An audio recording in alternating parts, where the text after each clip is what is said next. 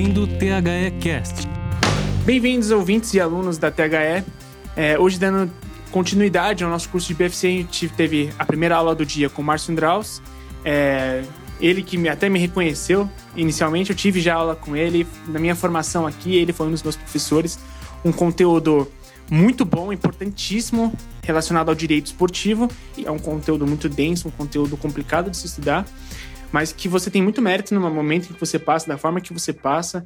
É, é uma coisa que é importante e às vezes eu tenho a impressão, Márcio, de que é pouco entendido a importância de, um, de alguém que trabalhe com isso para regulamentar, para deixar com que as coisas fiquem no trilho de forma legal, né? Da forma na, na justiça de fato. É, eu queria te entrevistar, te, te, desculpa, te apresentar. Eu sei que você presta serviços para o Santos, você dá vários exemplos na sua aula, mas eu sei que não é só no Santos que você atua, você atua em vários outros esportes, várias outras modalidades. Primeiramente, eu gostaria de um, de um, de um breve resumo do, da atividade que você faz, cara, que é importante até para quem escuta. Obrigado a presença. Obrigado, Henrique, valeu. Fico orgulhoso de você elogiar a minha aula, porque o objetivo aqui, a gente está tratando de um curso de negócios, Business FC e, e, não adianta no Brasil, num país tão burocrático como o Brasil, você tem que ter todo o cuidado é, cartorial, cuidado jurídico para que o seu negócio, as suas ideias, a sua forma de gerir, de trabalhar tenham sucesso e não venham com alguma surpresa, algum prejuízo ou diminua o seu lucro a futuro. A experiência que a gente passa aqui vem é, de quase 20 anos atuando no direito esportivo. Formei em 99, mas estou na área desde 2003, quase de forma exclusiva. Passei pelo escritório do Dr. Heraldo Panhoca, na época a gente atuava muito para o Corinthians, assessorou por um bom tempo Oscar Schmidt, Paula e outros grandes atletas. Uh, depois, em carreira solo e hoje com o escritório estruturado aqui na Vila Mariana, com o meu sócio Caus, Cristiano Caus, nós atuamos principalmente para o Santos. O meu sócio na parte de contratos e desenvolvimento institucional interno, e eu na parte de justiça desportiva e processos internacionais. Além disso, a gente foca bastante em outras áreas, basquete, é, Bauru basquete, no vôlei temos o Osasco, e além de, clubes e diversos agentes que são essenciais, assessoria aos atletas, sem os atletas você não tem o esporte, você precisa também ter a interface com empresas, então temos agências parceiras, como a Marketing Redondo, e também são promotores de eventos, federações e o próprio governo. É importante você ter um bom diálogo com as prefeituras, com as secretarias e também, nesse ponto, a gente atua como membro da comissão técnica que analisa os projetos na Lei de Incentivo ao Esporte junto ao Ministério do Esporte. Essa é a experiência que a gente tenta passar para os alunos de que quando você vai trabalhar dentro do esporte, você não tem apenas um modelo a seguir. Mas em todos os modelos você precisa ter uma assessoria, uma estrutura para fazer um bom negócio. Legal. E, e, aí, engraçado, isso é uma coisa que até me ocorreu agora. É, para quem estiver escutando o, o, nosso podcast, quem é interessado pelos temas esportivos, não atua com esporte, mas é, por exemplo, um advogado. E é lógico, advogado tem várias vertentes, mas alguém que quer trabalhar no esporte de alguma forma. Você citou todos os ramos e todos os pontos em que você atua no esporte, no basquete, no vôlei, no futebol. É, a gente sabe que a demanda para vocês, então, é, é, grande. É uma demanda que você vê que o tempo que você tem de você já trabalhou muito. Você acha que é um, uma demanda que precisa de mais gente? Você acha que é uma área em expansão? Você acha que uma boa vertente para as pessoas tentarem arrumar um trabalho na área do esporte? Sem dúvida. É, não, lógico, o esporte, de maneira geral, ele, ele ele aceita maiores profissionais, ele tem um mercado com o maior número possível de profissionais, tanto na área de gestão, um advogado pode trabalhar na gestão, um profissional de educação física, tendo conhecimento do esporte, pode atuar junto a clubes também, clubes e, e agências. Mas dentro do direito desportivo, dentro do direito, o direito desportivo é uma área em expansão. Uh, porque o esporte cresceu? É um mercado em expansão. Por ser um mercado em expansão, você precisa ter mais advogados especializados na área. Nós temos é, legislações específicas, nós temos características diversas, nós temos algumas áreas que são exclusivas: a justiça desportiva, a atuação na defesa de doping, atuação em processos internacionais, arbitragem esportiva crescendo cada vez mais.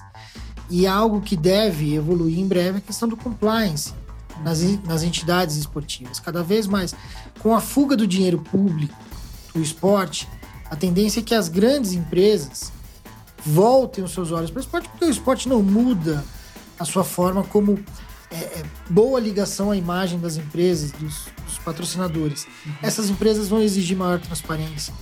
E esse serviço de compliance, essa transparência, essa gestão correta, abre um novo campo para os advogados. Uhum. Então, o direito desportivo está em evolução. É uma área interessante, tem as suas restrições, tem as suas especificidades, mas eu não deixo de recomendar, não. Que legal. E, e, aí você, eu ia puxar o gancho, você fez isso por mim, quando você citou o compliance. Porque a gente teve, por exemplo, mais recentemente, a Stephanie Fischer, do grupo Fischer, que gerencia, agencia jogadores e tudo mais, e ela ressalta muito isso, que é, o agente ele precisa ter aquele certificado de, do, de idoneidade para poder agenciar o, o, jogador e tudo mais. É, eu não sei se é, é na mesma vertente de, de comprovação de, de estar certo, de estar junto da lei e tudo mais.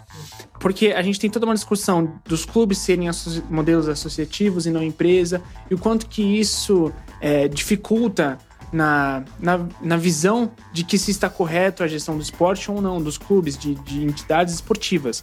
É, esse compliance, então, a gente deve ver é, essa tecla sendo batida mais vezes daqui para frente, né? É, é a forma como eu vejo. A questão da estruturação jurídica da entidade, a princípio, é irrelevante. Você tem uma ACD, a ACD tem compliance, tem a confiança de, das maiores empresas do país, e ela não é empresa ela é uma associação. A Associação dos Advogados de São Paulo, a ASP, tem 150, 200 mil associados. Ela tem um faturamento absurdo e ela é, não é uma empresa, ela é uma associação. Então, se você gerir de forma transparente, você vai atrair pessoas e empresas transparentes para a sua atividade. A sua atividade é que tem que ser bem gerida e ela tem que ser boa. Uhum. Então, essa questão do compliance, depois de tudo que tem, vem acontecendo no esporte, na sociedade geral, mas vamos pensar no esporte que é um reflexo, né? Que é um reflexo. A gente entende muito como reflexo. Mas é, não só na sociedade brasileira. Nós tivemos o caso FIFA. Sim. Gravíssimo, com acusações pesadas no, âmbito da gestão interna da maior entidade. Nós temos agora o caso Nusma, com, com, suspeita de, de, de, compra de votos. Será que isso vai afetar um, um Copas em, em, locais, digamos, é, menos badalados ou menos transparentes como o Catar? As negociações que o Qatar tem feito junto ao esporte me parecem todas bastante transparentes, pelo menos essa questão do PSG, tudo dentro da legalidade. Mas eles tiveram que se adaptar a isso. Uhum. É uma, a questão do compliance, ela pega desde asiáticos a americanos. E o Brasil não pode fugir a isso. O esporte é uma língua global. A música nem sempre. Você tem música inglesa, a música só instrumental ela é global. Sim. O esporte é global. A regra do futebol é a mesma todos os 206 países filiados à FIFA, não importa a língua. E a regra de compliance vai ter que ser a mesma para todo mundo. Se você quer ser um participar do esporte no Brasil, seja ele o vôlei, seja o, o futebol, o que você quiser fazer, você tem que estar de olhos abertos para o globo, porque o esporte é uma língua universal. E você não pode, não, porque eu tô aqui, eu vou fazer a característica brasileira, o jeitinho brasileiro. Você vai ficar, você vai ficar estacionado. E a gente vê cada dia mais o esporte vai evoluir com a transparência, com uma gestão competente. Cursos como esse do BFC são essenciais. E o que a gente tenta passar é que cada vez mais essa gestão precisa estar estruturada numa contabilidade séria, numa gestão séria, em que o, o jurídico precisa atuar em conjunto. E assim, é, é, importante a gente ouvir isso de um profissional dessa forma, porque. E aí é uma coisa que é uma opinião particular minha, inclusive, que a gente não, não vê muito esse tipo de citação em, em meios de comunicação que tratam do esporte. E essa informação ela não é tão difundida quanto é, deveria, penso eu. Não sei, você vê por aí também? Eu, te, eu acho que um outro gargalo grande que nós temos é, é, é o jornalismo esportivo brasileiro muito, muito amador. Uhum. Tá? A gente bate muito no gestor esportivo brasileiro, que ele é um torcedor travestido o jornalista tem muito esse perfil. Eu, eu tive. Isso me surpreendeu de maneira negativa. Eu fui é, professor de um curso de pós-graduação em jornalismo, e legisla, em jornalismo e legislação esportiva. Eu dava um curso de, de legislação para jornalistas. Na verdade, o curso era jornalismo é, e ética no esporte. Eu dava parte de ética e legislação para os alunos Tive essa experiência por dois anos e era algo muito legal porque é uma visão completamente diferente do esporte. Eu passei a ter bastante contato com jornalista. A maioria era recém-formado, né? Entra nos cursos de pós-graduação buscando um network, buscando uma oportunidade. Então era uma visão um pouco jovem demais, um pouco crua. Sim. Mas dentro desse curso era uma faculdade de bom nome, de ótima estrutura, principalmente na parte de comunicação social. Tinha pessoas mais velhas que me davam um reflexo do mercado, pelo menos do que eu ouvi. Toda a turma tinha dois ou três ali com oito, dez anos de experiência que queriam mudar de área. Era uma época de, de pré-Jogos Olímpicos, eram pessoas que queriam buscar novos espaços nas suas emissoras, nos seus jornais. E, e a, a, impressão que eu tinha era que o esporte é tratado no país, pela mídia principalmente, como um, uma diversão, mas não como um negócio do entretenimento. Uhum. Enquanto o jornalista, isso serve também para o gestor, mas enquanto jornalista não enxergar o esporte como um, uma parte da indústria do entretenimento, ele vai tratar como uma diversão qualquer, em que qualquer um pode ser jogador, qualquer um pode ser treinador de futebol. É muito comum a gente ouvir isso na mídia. E se ele acha que ele pode ser um jogador de futebol e não foi porque o pai não deixava treinar ou alguma coisa desse tipo, ele também acha que o gestor do clube é um incompetente que qualquer um pode fazer. Uhum. Essa opinião do jornalista é péssima para o esporte. Então nós temos esse gargalo em que o jornalista esportivo no Brasil, em alguns casos, ah, vamos deixar claro que nós temos ótimos, ótimas referências, Inclusive, ótimos esses jornalistas aí, eu vou fazer um leve jabá, são professores aqui da, sim, da THE. Sim. Temos aqui jornalistas esportivos que são excelentes, inclusive eu. É... é... Eu tenho certeza que você não trata essas questões, você consegue ver o esporte como uma ferramenta da indústria do entretenimento. Claro. Né? Todo mundo acha lindas línguas americanas, mas ninguém teria coragem de. de é, o quanto tempo a gente teve a rejeição dos jornalistas brasileiros em ter jogo de segunda-feira. Isso existe nos Estados Unidos há quanto tempo? Foi criado com um, um momento em que você sabe que a pessoa está em casa, depois do jornal, e ela vai na TV. O, o evento nos Estados Unidos ficou tão bom que o estádio lota. Mas o Monday Night Football é um evento para TV, ele não é para estádio. Quando que o jornalista ou a mídia brasileira vai ajudar a gente a entender isso? Uhum. É necessário. É uma evolução que eu vejo que também cursos como os que nós temos aqui na THE e esse curso que eu te falei de jornalismo esportivo continuam. Então tem pessoas interessadas em evoluir dentro da mídia. Isso vai acontecer a qualquer hora.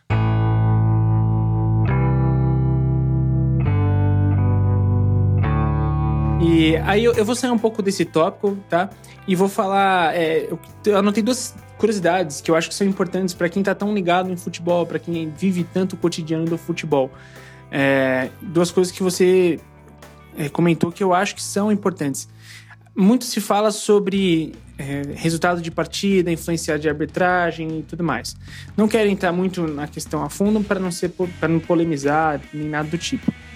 Mas é que assim, você citou um momento é, na sua aula de que no vôlei, voleibol, no momento em que um capitão assina a súmula, é, aquilo que está na súmula é o, é o válido, certo? E eu não sei se. E aí é uma, uma curiosidade minha mesmo. É, se é assim, em, por exemplo, no futebol, né? E é esse, essa questão de impugnação de resultado é uma coisa que a gente vê mais, sendo mais debatido ultimamente. Na interferência da regra de fato e não só uma, uma opinião é, pessoal de interpretação. E, e às vezes, até para mim, é, é, bom desmistificar algumas coisas. Não é tão simples assim uma impugnação de resultado, nem nada disso. Né? É, a gente, às vezes, vê as pessoas tratando disso de uma forma muito leviana. Né? dentro do esporte. Então, eu queria que você desmistificasse algumas coisas em relação a isso, depois da súmula, o que, que se trata a súmula do árbitro e o que, que é válido na hora da validação do resultado final do jogo. Não sei se é uma pergunta muito ampla e, ou se dá pra gente dar uma resumida. Não, é, mas eu vou tentar resumir. Vamos lá. O caso do vôlei é uma previsão específica da regra do vôlei. Tá. Ela não se, se repete em todas as modalidades, não. Muito pelo contrário. Muito pelo contrário, você tem a possibilidade da revisão do resultado em muitas das modalidades. O vôlei não. É uma característica dessa modalidade, pode vir a ser mudada ao longo do tempo, mas hoje é dessa forma. Então ela não serve como parâmetro para as outras. É, dentro do futebol, principalmente, a gente tem essa cultura de de questionamento do árbitro. É algo humano, é algo inerente a todos. Por quê? Porque o futebol é de uma velocidade em que o árbitro não consegue acompanhar com os olhos humanos. Isso já tem diversos estudos nesse sentido, várias é, pesquisas em que é humanamente impossível a velocidade que a bola e os jogadores se movimentam, o bandeirinha, numa distância de 70 metros, conseguir ver a exatidão do impedimento. Uhum. Há necessidade da inclusão do árbitro no vídeo. Há necessidade, é urgente, isso não é só no Brasil, é no mundo inteiro. A FIFA justifica é, é, a questão pelo, pelo desequilíbrio financeiro. Um aparelho caro, uma estrutura cara como essa não conseguiria ser é, implantada num país africano. Malemar no Brasil, é, que é um dos países mais ricos da América, não conseguiria implantar isso nas suas duas divisões principais. Uhum.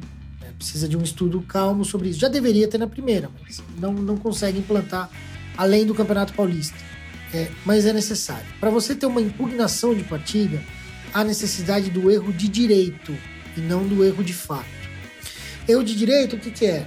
O juiz começou o jogo com 12 caras de um time. A súmula coloca lá 12 titulares. É um erro de direito. É um erro que a regra ela foi, ela foi é, confrontada, mas de forma impossível a sua, a sua interpretação. O juiz, a 10 metros de distância, entendeu que o choque entre dois atletas foi dentro da área e marcou pênalti. Na câmara é nítido que foi fora, mas a interpretação do árbitro ao fato foi errada. Uhum. Essa é a diferença do erro de fato e do erro de direito. No primeiro caso, aquele dos 12 atletas, você pode impugnar a partida. Entendi. No segundo caso, não. O erro de fato não é motivo para você anular uma partida. Uhum. É, eu não sei se você trouxe essa pergunta por causa de um, de um tema polêmico que surgiu. Não, por que pareça, não. teve um caso em que um, um, jornalista foi acusado de influenciar um árbitro. Ah, sim. O que, que acontece? A informação que chegou ao clube era que o jornalista tinha conversado com o árbitro. O árbitro não pode ter influência externa. Sim. Hoje é proibido que o árbitro utilize o vídeo. Então a denúncia que chegou ao clube é que o árbitro tinha consultado uma pessoa fora do âmbito do futebol. Sim. Isso poderia gerar uma anulação de partida. Apurados os fatos, verificou-se que esse jornalista conversou com o médico do clube, deu a opinião dele sobre o lance e o médico do clube, que estava na súmula, conversou com o árbitro. O médico pode conversar com o árbitro a qualquer tempo. Ele é parte, ele está na súmula, ele é parte do jogo. Portanto, não houve uma interferência externa, não houve um descumprimento de regra, não houve motivo para impugnação de partida. Essa é a questão. Aí está o erro de fato de direito. O árbitro poderia analisar o lance, rever e continuar considerando pênalti ou considerar falta.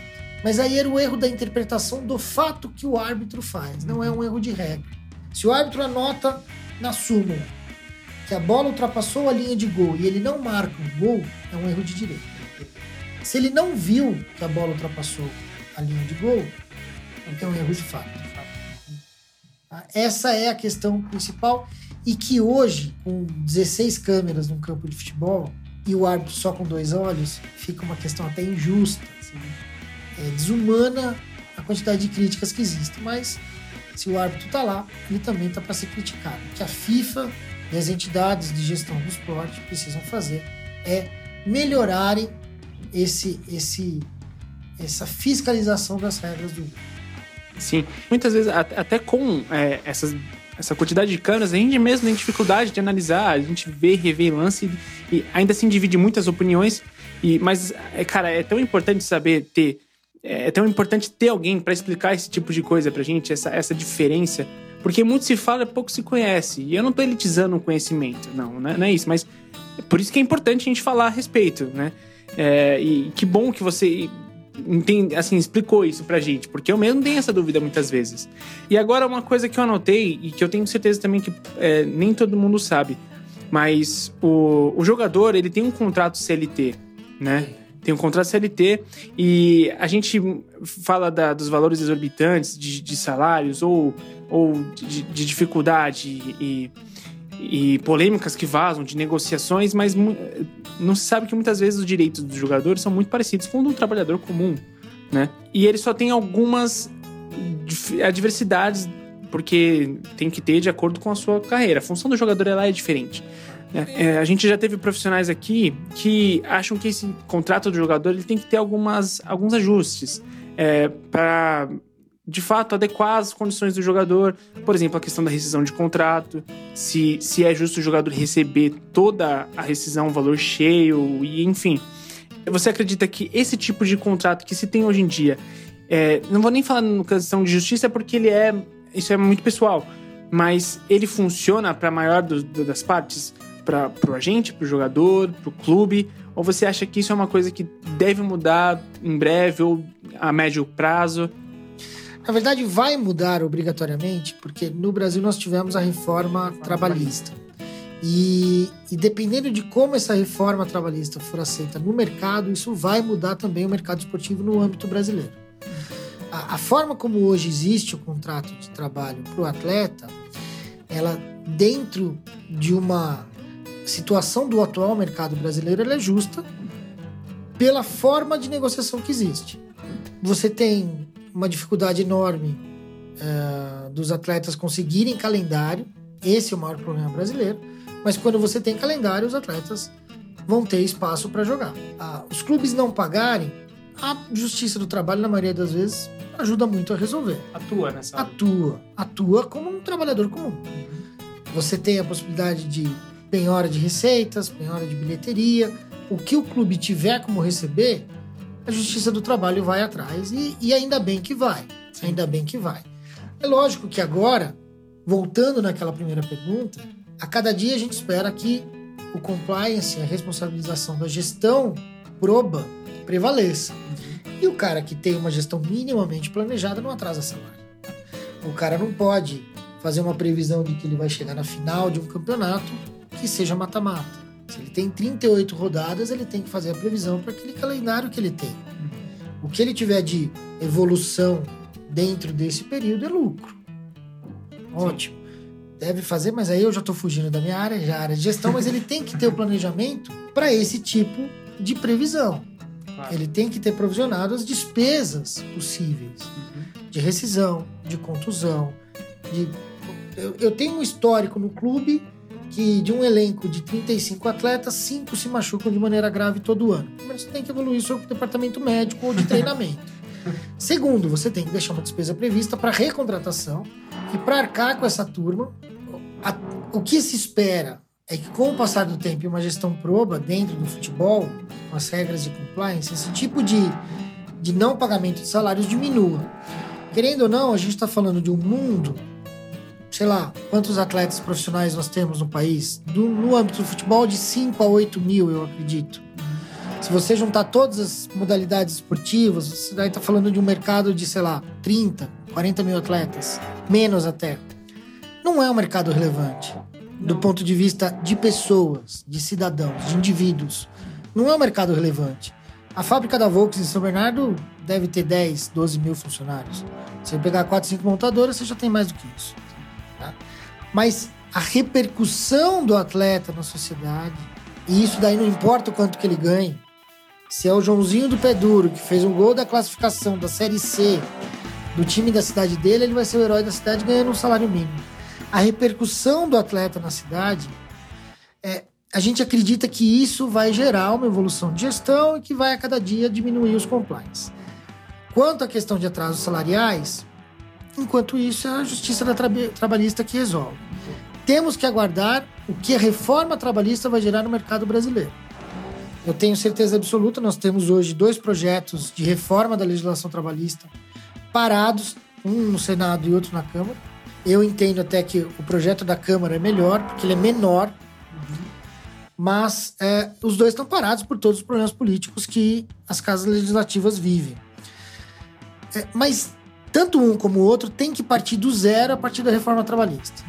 É, vai ser alterada a forma de, de, de, contratação do atleta brasileiro, ainda que hoje eu vejo o contrato como um, um contrato equilibrado, porque ele garante ao atleta, no mínimo, o período do contrato a prazo determinado. Nós temos uma carreira muito curta para todas as modalidades esportivas.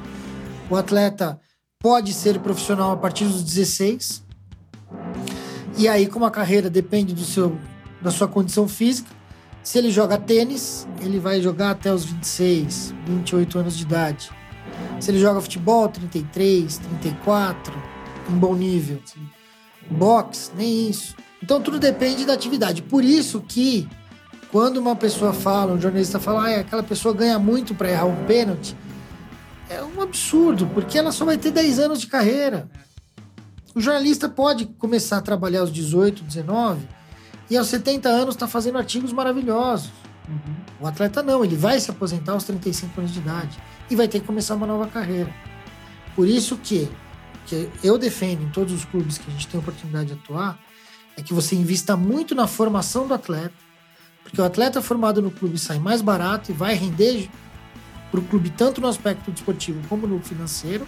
Futuramente, né? Futuramente vai. Isso é pela quantidade você tira a qualidade. E quando ele chegar aos 30 anos de idade e você formou um cidadão, ele não vai morrer de fome aos 38, 39, como a gente via muito nos anos 70. A gente viu os casos simbólicos do Garrincha e de outros atletas em que eles não tiveram estrutura e quando acabou a carreira, ele se aposentou aos 38 anos de idade, morreu aos 45, e isso são, esses casos são vários, principalmente antigamente.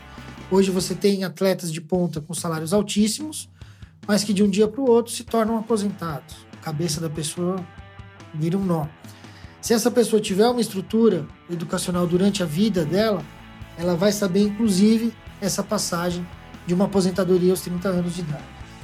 E é algo que a gente espera que o esporte evolua nesse sentido.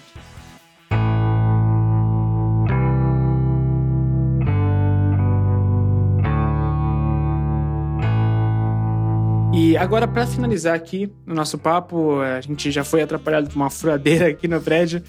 E uma coisa que você falou também, que eu também concordo com você, de que é, é muito mal falada a Lei Pelé, muitas vezes, e a gente sabe a importância que ela teve, é, por palavras suas, inclusive, de, de que você, você tinha antes uma reforma para o jogador meio de, de, de escravagista, assim, né? E Agora você tem. A Lei Pelé ela proporcionou aos clubes se transformarem em empresa. Pô, lógico, quase nenhum se, se transformou, né? Acho que na época nenhum, de fato. Na época da lei, o Bahia, o Vitória e o São Caetano. O São Caetano virou uma limitada, Bahia e Vitória viraram SA. Posteriormente, o São Caetano eu acho que voltou a ser associação.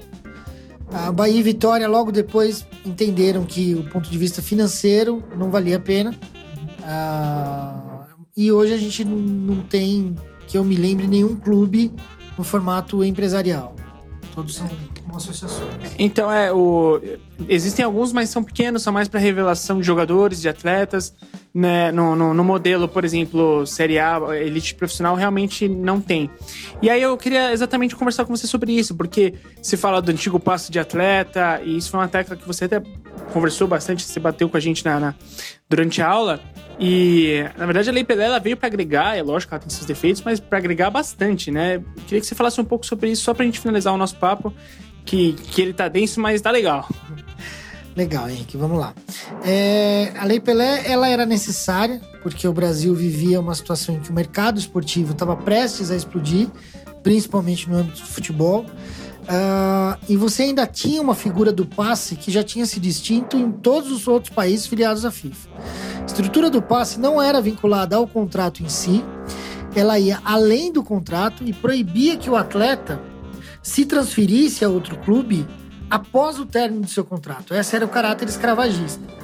Alguns diziam à época que o passe garantia ao atleta 15% da indenização do passe vinha para o atleta, mas mesmo assim não era um ganho.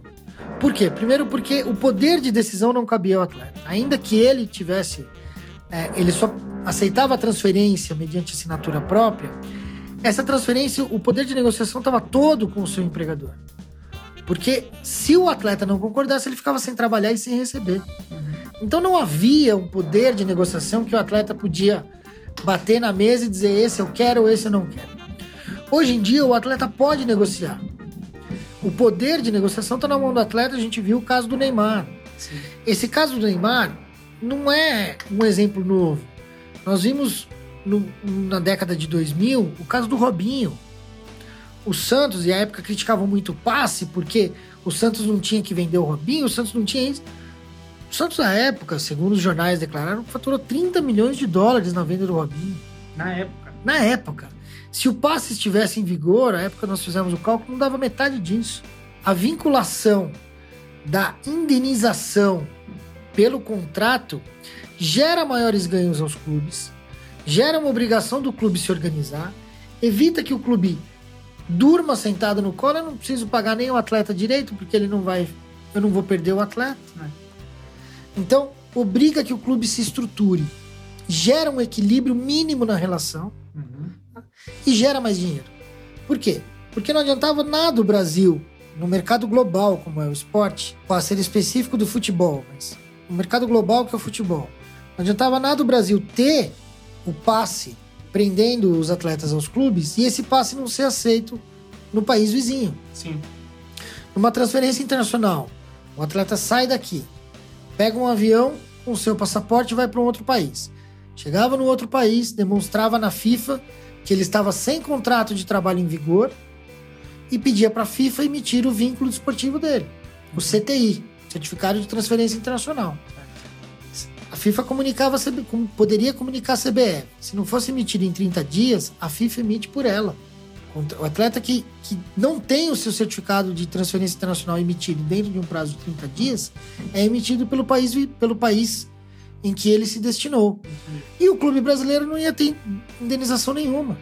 Então, Ficava sem nada. ficaria sem nada, o atleta ia embora de graça e ele, a CBF ainda, ainda ia ser punida.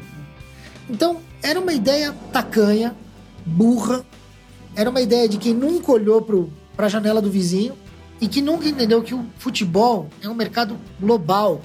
Isso serve tanto para um clube da quarta divisão paulista como para um da Série A. Sendo ele global, você tem que se adaptar ao que existe no exterior. Tá de todo clube brasileiro é vender atleta em dólares mas ele quer uma legislação tupiniquim. Não adianta. O passe morreu há 20 anos e foi um bem pro futebol brasileiro. E, bom, com isso eu vou encerrar. É, porra, Márcio, obrigado demais pela atenção, por todo o conteúdo, pelas adversidades que a gente teve aqui na nossa entrevista, cara. Pra ficar melhor que isso, só vindo ver a sua aula, você já esteve em, em das oito, oito edições, oitava edição do nosso Business Futebol Clube. E, cara, você vai ter outras oportunidades de ver a aula do Márcio. Eu já vi duas e recomendo demais. Márcio, muito obrigado, cara. Obrigado, Henrique. Eu agradeço a oportunidade, dou parabéns ao BFC. É, é um- uma ideia, o THE é uma ideia que veio no momento em que o esporte estava é, na crista da onda, passou por uma crise inesperada pós-Copa, pós-7x1 e pós-Jogos Olímpicos, mas é esse tipo de estrutura que a gente confia para a evolução de quem quer trabalhar no esporte. Você quer trabalhar numa área específica, você tem que estudar essa especificidade, você tem que se individualizar, você tem que buscar estudos específicos para aquilo que você quer atuar. E eu acho que a THE está no caminho certo. Poxa, eu não falaria melhor do que isso mesmo sobre a nossa, sobre a nossa escola, cara. E é com isso que a gente vai encerrando. Obrigado, ouvintes.